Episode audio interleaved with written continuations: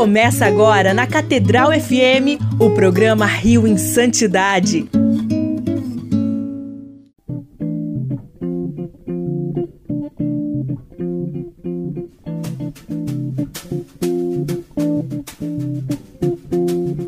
Louvado seja nosso Senhor Jesus Cristo, para sempre seja louvado.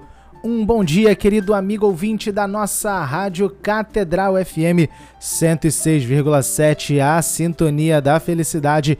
Eu sou o Fábio Almeida e esse é o nosso Rio em Santidade neste domingo para você que começa mais uma semana, começa mais um dia aqui na companhia da nossa Rádio Catedral FM. É muito bom ter você aqui. E o nosso Rio em Santidade, você sabe, você reza, você aprende mais sobre a vida dos santos, da vida dos beatos, da vida de tantas pessoas que marcaram a história da nossa igreja, tentando moldar a sua vida conforme Cristo quer, e assim se tornaram santos canonizados, beatificados. Mas antes disso, nós vamos chamar o Padre João Cláudio para rezar conosco o Tercinho do Amor.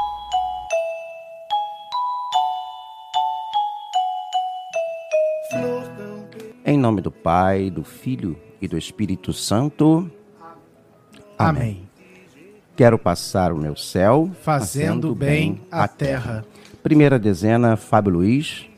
Meu Jesus, Eu vos amo. meu Jesus, Eu vos amo. meu Jesus, Eu vos amo. meu Jesus, Eu vos amo. meu Jesus, Eu vos amo. meu Jesus, Eu vos amo. meu Jesus, Eu vos amo. meu Jesus, Eu vos amo. meu Jesus, Eu vos amo. meu Jesus. Eu vos amo. Quero Passar o meu céu fazendo bem a terra.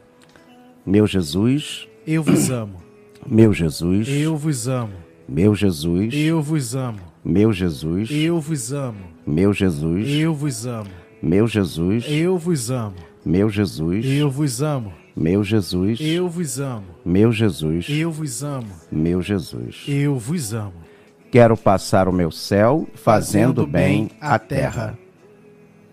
Terceira dezena. Fábio Luiz, Meu Jesus, eu vos amo. meu Jesus, Eu vos amo. meu Jesus, Eu vos amo. meu Jesus, Eu vos amo. meu Jesus, Eu vos amo. meu Jesus, Eu vos amo. meu Jesus, Eu vos amo. meu Jesus, Eu vos amo. meu Jesus, Eu vos amo. meu Jesus. Eu vos amo.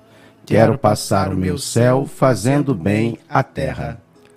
Meu Jesus, eu, vos amo. Meu Jesus, Eu vos amo. Meu Jesus, Eu vos amo. meu Jesus, Eu vos amo. meu Jesus, Eu vos amo.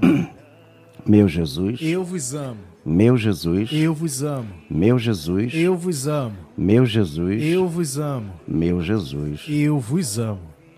Quero passar o meu céu Fazendo fazendo bem a terra. terra. Quinta e última dezena.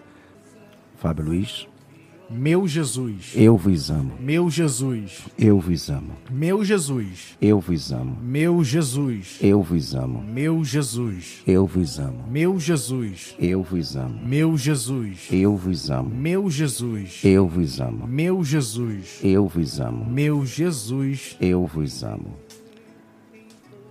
Meu Jesus, abençoai-me, santificai-me, fazei o meu coração de vosso amor. Meu Jesus, abençoai-me, santificai-me, enchei o meu coração de vosso amor. Meu Jesus, abençoai-me, santificai-me, enchei o meu coração de vosso amor. E é muito bom começar o dia rezando. Agradeço ao Padre João Cláudio pela belíssima oração do Tercinho do Amor da nossa querida venerável Odetinha. E lembrando sempre que o nosso Rio em Santidade, ele vai ao ar todos os domingos, a partir das 5, e meia, desculpa, 5 e meia da manhã, na nossa Rádio Catedral, mas também às 6 horas, ou seja, logo após o nosso programa aqui, no- no- pelas ondas da Catedral FM, o mesmo programa, ele vai ao ar através do podcast. É, você sabe o que é podcast? Você é, é- é- é aquele programa de rádio que você ouve a hora que você quiser. Você ouve pelo Spotify, pelo YouTube, pelo Google Podcast, pelo iTunes, ou seja, você pode ouvir a hora que você quiser, mandar para as pessoas, ouvir programas anteriores, tudo o que você é, precisava está aí na sua mão. É só você procurar lá no Google, joga lá. Rio em Santidade, vai aparecer você compartilha, curte e, é claro, ouça novamente e passe para as outras pessoas. E também temos o nosso WhatsApp, o WhatsApp do Rio em Santidade, que é o 21 97891 5735. 97891 5735. Mande para nós a sua mensagem de texto com a sua sugestão de pauta para nós. E nós vamos falar hoje sobre os protomártires do Brasil. Você conhece os protomártires do Brasil? Os santos do Rio Grande do Norte? Não conhece? Santo André de Soveral, Santo André, Santo, desculpa, Ambrósio Francisco, é, São, São Mateus Moreira e seus 27 companheiros leigos, você não conhece? Que foram mártires aqui do Brasil? Então você vai conhecer hoje os protomártires do Brasil, os santos capixabas, os santos lá do Rio Grande do Norte. Se você é capixaba e está ouvindo aqui o nosso programa, é... Capixaba não, Potiguar. Desculpa, capixaba não. Capixaba é de quem é do Espírito Santo. Potiguar, né? Quem é lá do Rio Grande do Norte é Potiguar, né? Os nossos santos potiguares. Então vamos lá saber a vida dos protomártires do Brasil. Exemplo de fé, coragem e devoção. No dia 3 de outubro, a igreja no Brasil comemora a memória dos protomártires do Brasil, os santos André de Soveral, Ambrósio Francisco Ferro, é, Mateus Moreira e 27 companheiros leigos, mártires brutalmente trucidados pelos invasores holandeses e índios a eles associados em 1600 45. No dia 15 de julho, chegou a Cunhaú Jacó Rabe, trazendo consigo, como sempre, seus amigos e liderados, os ferozes tapuias, e além deles alguns potiguares com o chefe Gerera e os soldados holandeses. Jacó Rabi era conhecido por seus saques e desmandos, feitos com a conivência dos holandeses, deixando um rastro de destruição por onde passava. Dizendo-se em missão oficial pelo Supremo Conselho Holandês do Recife, convoca a população para ouvir as ordens do conselho após a missa dominical no dia seguinte. Sua simples presença deixou a todos tensos e temerosos. Uma chuva torrencial na manhã do domingo, dia 16, so, é, alagando sobremaneira os caminhos da região, impediu que o número de pessoas a comparecer na missa fosse maior. Foi uma chuva providencial. Pelo receio de Rabi, alguns esperaram na casa de engenho. Os fiéis chegaram em grupos de famílias para cumprir o preceito dominical. E Padre André de Soveral iniciou a missa. Os primeiros ataques ao venerando sacerdote, Padre André de Soveral, partiram dos tapuias. O padre, porém, falando a língua indígena na qual era bem versado, exortou-os a não tocar na sua pessoa ou nas imagens e objetos do altar, sob pena de ficarem tolhidas as mãos e partes do corpo que o fizessem. Os tapuias recuaram receosos.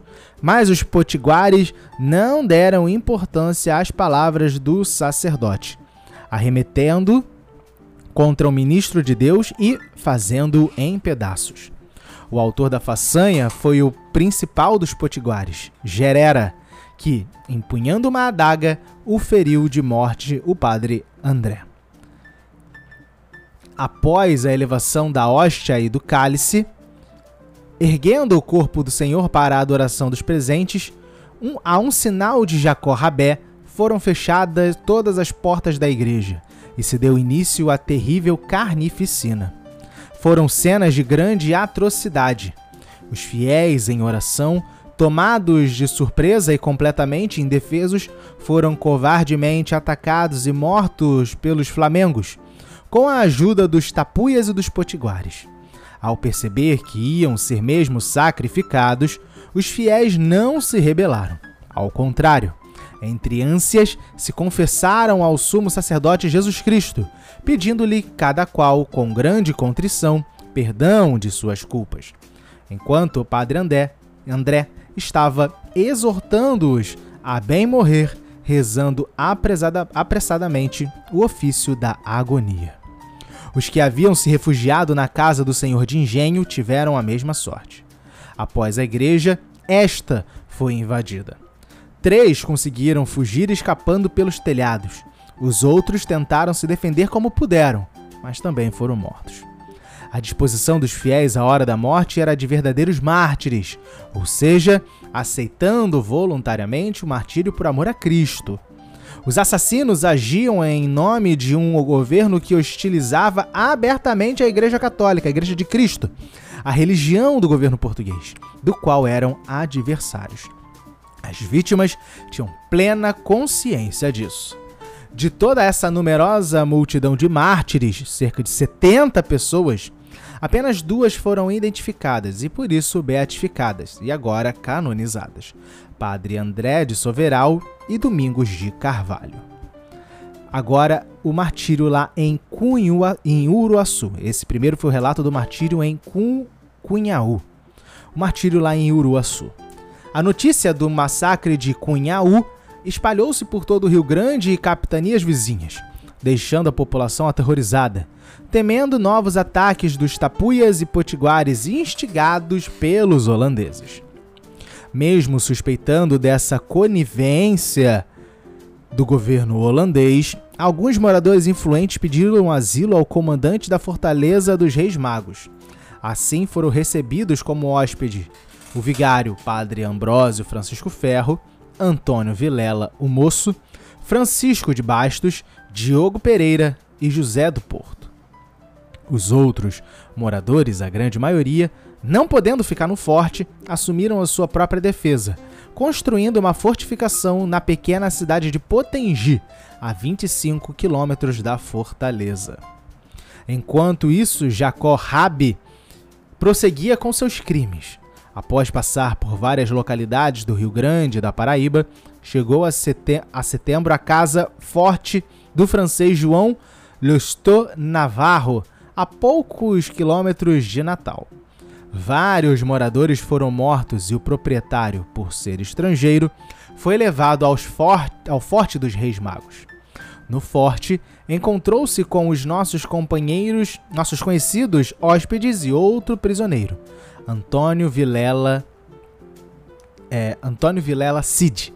Este era acusado de cumplicidade na morte de um holandês e por fazer parte de uma conspiração pela expulsão dos holandeses.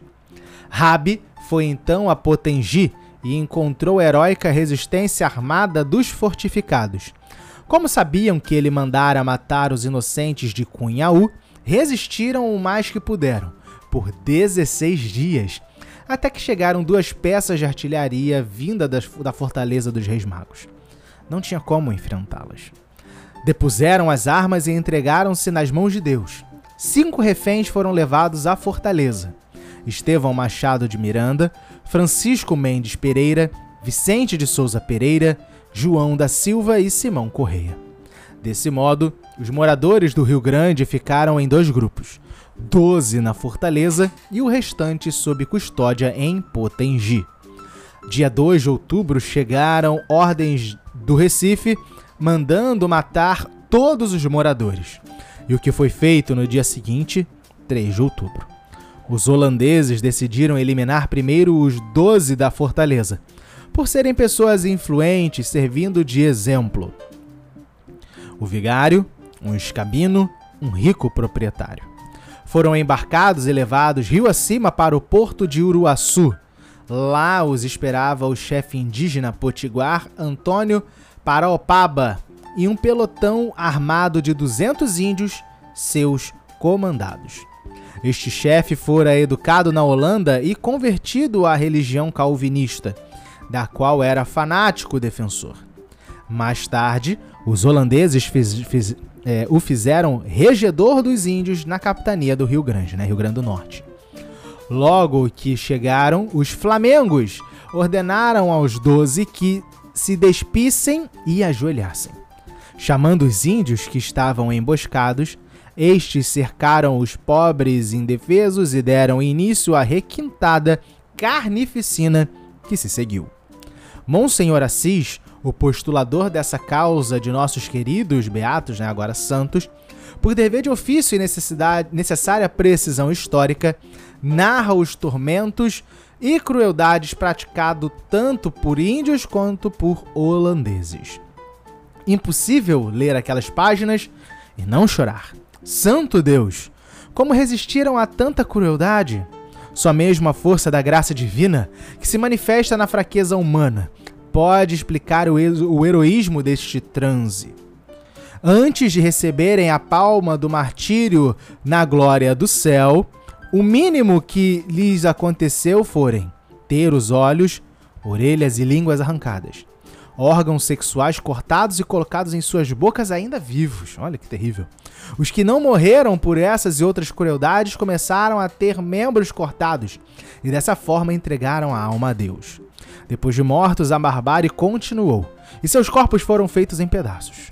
Em contraste a esta violência, temos a atitude serena e profundamente cristã das vítimas. Além disso, importantíssimo para a caracterização do martírio pela fé foi justamente a presença de um pastor protestante calvinista que tentou-los fazê-los abjurar a fé católica e converterem-se à religião dos flamengos. Confessaram-se a alta voz que morriam na verdadeira fé. Abre aspas. Pedindo a todos a Deus pedindo todos a Deus que tivessem deles misericórdia e lhes perdoassem suas culpas e pecados, protestando que morri, morriam firmes na, na fé, na santa fé católica, crendo que cria a Santa Madre Igreja. Assim nos diz Santiago na História da Guerra de Pernambuco, citado lá nos Protomártires do Brasil, na página 38. Fecha aspas. É importante ser ressaltado isso, pois não era simplesmente uma perseguição política. Era claro para as vítimas que ceder aos invasores era ceder aos, ceder aos hereges calvinistas. Era trair ao rei, o soberano português e a religião católica. Era esse o sentir das pessoas então. Vencer e expulsar os invasores era defender a pátria e vencer para Deus e a verdadeira fé. Nas atrocidades do martírio também se manifesta o ódio à fé católica por parte dos assassinos, como com, pela forma como foi tratado o Padre Ambrósio. Por ser sacerdote e estando ele ainda vivo, foi mais duramente torturado.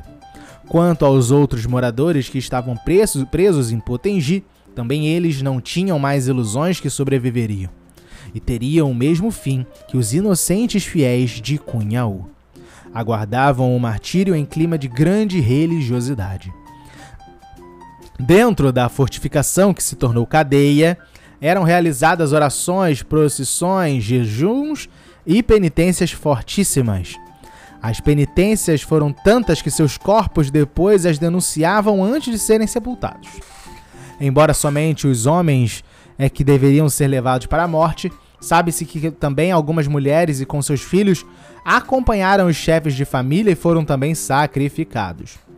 Quando os soldados holandeses vieram buscá-los, sabiam que iam para o suplício. Despediram-se os miseráveis de suas mulheres e filhos com muitas lágrimas, pedindo-lhes com muita eficácia que, pois iam morrer por seu Deus e inocentes, que lhes encomendassem as almas a seu Criador e a quem pelo caminho foram pedindo perdão de, de seus pecados, dando-lhe muitas graças. Muito conformes por morrerem daquela sorte e, antes de serem chegados ao sítio, teatro de crueldade e tirania jamais vista, foram cercado, cercados pelos índios e, em chegando, viram os cadáveres de seus companheiros e vizinhos, que ainda palpitavam com as feridas, com cuja vista não desmaiaram. Antes deram a Deus muitas graças, consolando-se uns aos outros e protestando que morriam firmes na fé católica romana. Merece também destaque o martírio do leigo Mateus Moreira, que teve o coração arrancado do peito pelas costas. Quando o carrasco arrancou seu coração, milagrosamente ainda teve forças para bradar em alta voz: Louvado seja o Santíssimo Sacramento. Foi proclamado padroeiro dos ministros da Sagrada Comunhão Eucarística. Repetiram-se então as piores atrocidades e barbáries, que os próprios cronistas da época sentiam pejo em contá-las, né? Tá, tá bem? Não está sendo fácil contá-las aqui agora. Porque atentavam-se às leis da moral e modéstia. Em Uruaçu foram mortos os principais moradores de Natal, que por medo dos índios e holandeses tinham se refugiado na fortaleza dos Reis Magos e na fortificação de Potengi. Calcula-se em torno de 80 pessoas. Em março de 2017, o Papa Francisco anunciou que a canonização de 30 novos santos brasileiros foi aprovada. Esse decreto, publicado no dia 23 de março de 2017, a Santa Sé incluiu os mártires de Cunhaú, Cunhaú e Uruaçu, no Rio Grande do Norte, na lista de beatos a serem santificados. Com a decisão, os padres André de Soveral, Ambrósio, Ambrósio Francisco Ferro, junto a Mateus Moreira e 27 leigos, entraram no rol de veneração da Igreja Católica. O processo de canonização estava na, na Congregação da, para a Causa dos Santos, no Vaticano, é, desde o segundo semestre de 2015, por indicação do próprio Papa Francisco. De acordo com a Arquidiocese de Natal, em outubro do ano passado, o então núncio apostólico no Brasil, Dom Giovanni Danielo, esteve na região e conheceu os locais dos martírios e pôde presenciar a devoção aos beatos. Os mártires foram vítimas né, de, de assassinato, como a gente já contou para você. Normalmente, o processo de canonização é demorado, composto por quatro etapas. Primeiro, o postulante se torna um servo de Deus com a abertura do procedimento. Se ele apresentar as virtudes necessárias, é, pro, é proclamado venerável, sem dias festivos ou igrejas em sua homenagem. Mas pode ter né, rezas e materiais impressos em seu nome. Caso se prove um milagre por sua intercessão, o postulante pode ser beatificado e ser venerado pela diocese local. A canonização acontece com a comprovação de um segundo milagre. Ao se tornar né, santo, o postulante é incluído no calendário universal da igreja e pode ser venerado em todo o mundo. Isso está lá no nosso programa que você encontra no Spotify, né? É, o título é Como se, entre aspas, fabrica um santo, né? Fabrica entre aspas. Mas os mártires tiveram esse caminho abreviado por um decreto papal conhecido como canonização equipolente. Por esse instrumento, o Papa pode elevar um postulante ao status de santo sem a necessidade de comprovação de milagres, desde que três requisitos sejam cumpridos: a prova da antiguidade e constância do culto ao candidato a santo, o atestado histórico de sua fé católica e de suas virtudes, e a fama de milagres intermediados pelo candidato. A praxe da equipolência goza do mesmo atributo da infalibilidade das canonizações ordinárias, nos quais são exigidos milagres. O Papa Francisco empregou recentemente esse procedimento, elevando aos altares por decreto Angela Foglino, Pedro Fabro e José de Anchieta, nosso São José de Anchieta. Num passado mais remoto, no século XVIII, Próspero Lambertini, o Papa Bento XIV, usou da canonização equipolente para propor a veneração dos fiéis os santos Romualdo, Noberto, Bruno, entre outros. O Papa Francisco, muito sensível às causas do martírio, determinou que iria canonizar os mártires mais antigos, dispensando o milagre. Em casos de martírio, após a comprovação histórica, pode-se dispensar o milagre. O Papa tem essa prerrogativa. A igreja não exige comprovação de milagres para a canonização, mas ao menos 5 mil cartas foram enviadas à arquidiocese atribuindo a eles graças alcançadas. Atualmente, os mártires de Cunhaú e, Uruaçu são celebrados em duas datas. De 16 de julho, numa cerimônia na Capela de Nossa Senhora das Candeias, onde o massacre de Cunhaú aconteceu, e outra dia 3 de outubro em Uruaçu, onde os mártires foram mortos pelos índios e soldados holandeses. Então, essa foi a história, né, dos mártires, proto-mártires do Brasil. Quem disse que a santidade, né? Quem disse não, na verdade isso é desde o início, mas que aqui no Brasil também não houve né, esse derramamento de sangue para dizer como Tertuliano disse, né? O sangue dos mártires é semente de cristãos, ou seja, né, não adianta, né, não adianta nos matar, que pelo testemunho é, corajoso dos mártires, né, a fé católica ela vai é, crescer através do testemunho heróico desses homens, dessas mulheres que doaram a sua vida por inteiro, literalmente, para é, a Igreja de Cristo, para testemunho de Cristo e da Igreja. É, que a gente também possa, né, se Deus queira que não, mas que a gente também possa estar é, não, preparado, creio que a gente nunca esteja, né? Porque a gente não pensa em passar por é, é, situação de martírio, mas que o martírio do dia a dia, ou seja, aquela dificuldade que talvez você tenha de publicamente assumir que você é cristão, que você é católico, por medo de represálias ou por medo de, de, de olharem torto, seja lá qual for o motivo, que essa vergonha não seja capaz de te marcar como um cristão frouxo, né? Como um católico frouxo. A igreja, Cristo não precisa de frouxos, né? Já tem muitos, né? Que a gente possa ter a, a, a coragem e também a ousadia de dizer, de proclamar com voz, mas sobretudo com a vida, que sim, nós somos cristãos, sim, nós somos católicos, que proclamamos aquilo que a nossa fé professa e que sim, nós também queremos ser santos. E com isso, nós encerramos o nosso Rio em Santidade desde domingo. Semana que vem estaremos de volta com o nosso programa e, é claro, se Deus quiser, estaremos aqui de volta. Vamos ficar agora com a oração do Ângelus com o nosso cardeal Dom Arani João Tempesta e semana que vem a gente, se Deus quiser, nós estaremos aqui de volta. Até a próxima, se Deus quiser. Um ótimo domingo a todos. O programa Rio em Santidade volta na próxima semana.